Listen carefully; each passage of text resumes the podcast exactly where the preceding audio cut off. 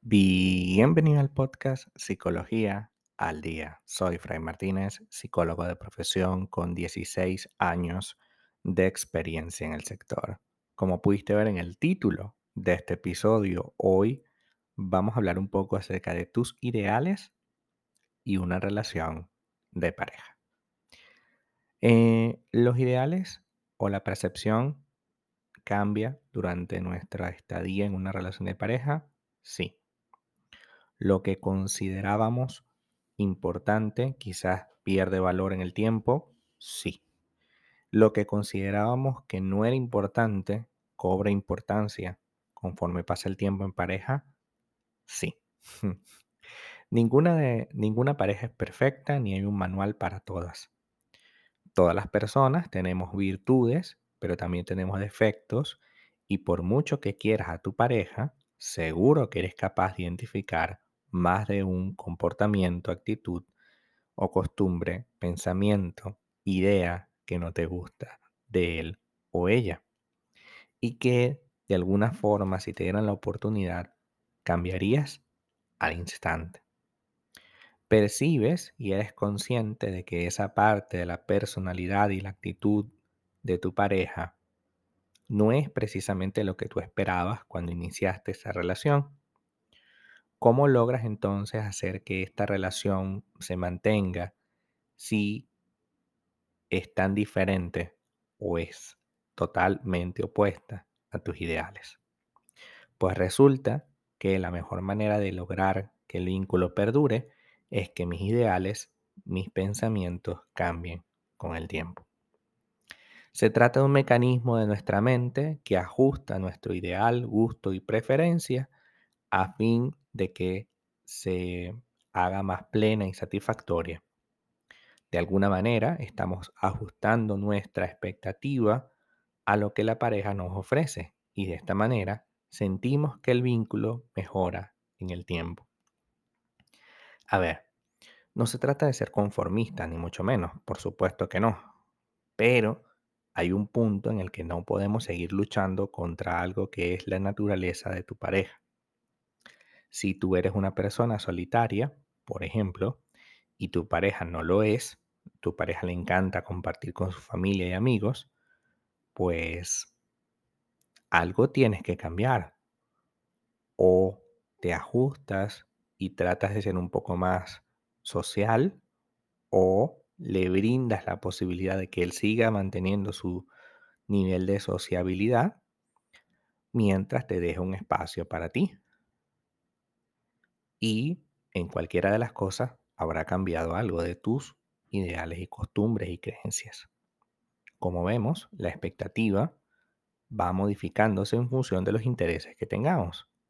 Tenemos que ajustar eso. Es como si tu pareja fuese cariñosa, no. ¿Cómo lo ajustamos? Bueno, soy un poco más cariñosa, eso es un ajuste. O le digo a mi pareja que deje de ser tan cariñosa como lo es hoy. Me gustaría que fuera menos. La idea es ir modificando estas circunstancias porque si no, siempre vamos a estar en eterna discusión. El eterno conflicto, como se llama, ¿no?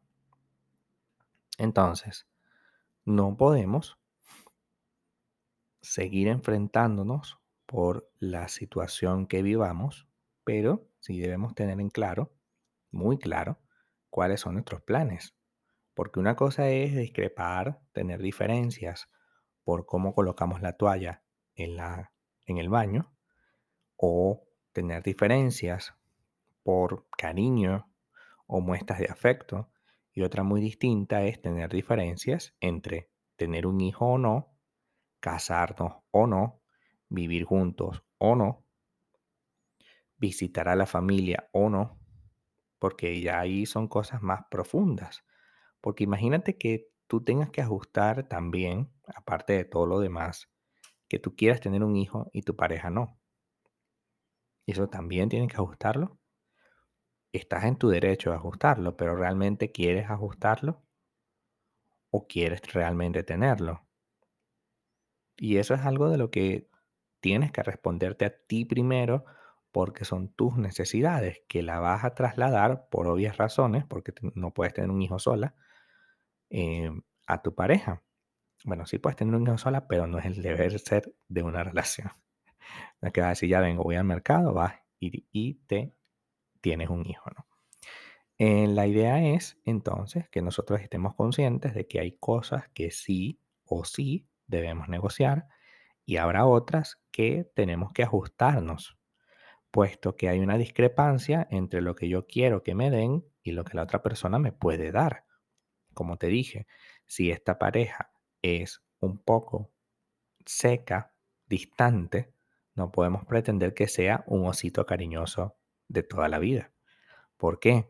Porque es muy difícil para una persona con estas características convertirse en la otra, la que tú necesitas o quieres. Por tanto, el gran problema que yo le veo a eso es que hay que empezar a desplazar nuestros ideales a otras cosas que sean más importantes, como por ejemplo, vivir juntos o no, casarnos o no, tener hijos o no. Ninguna de las dos opciones está mal.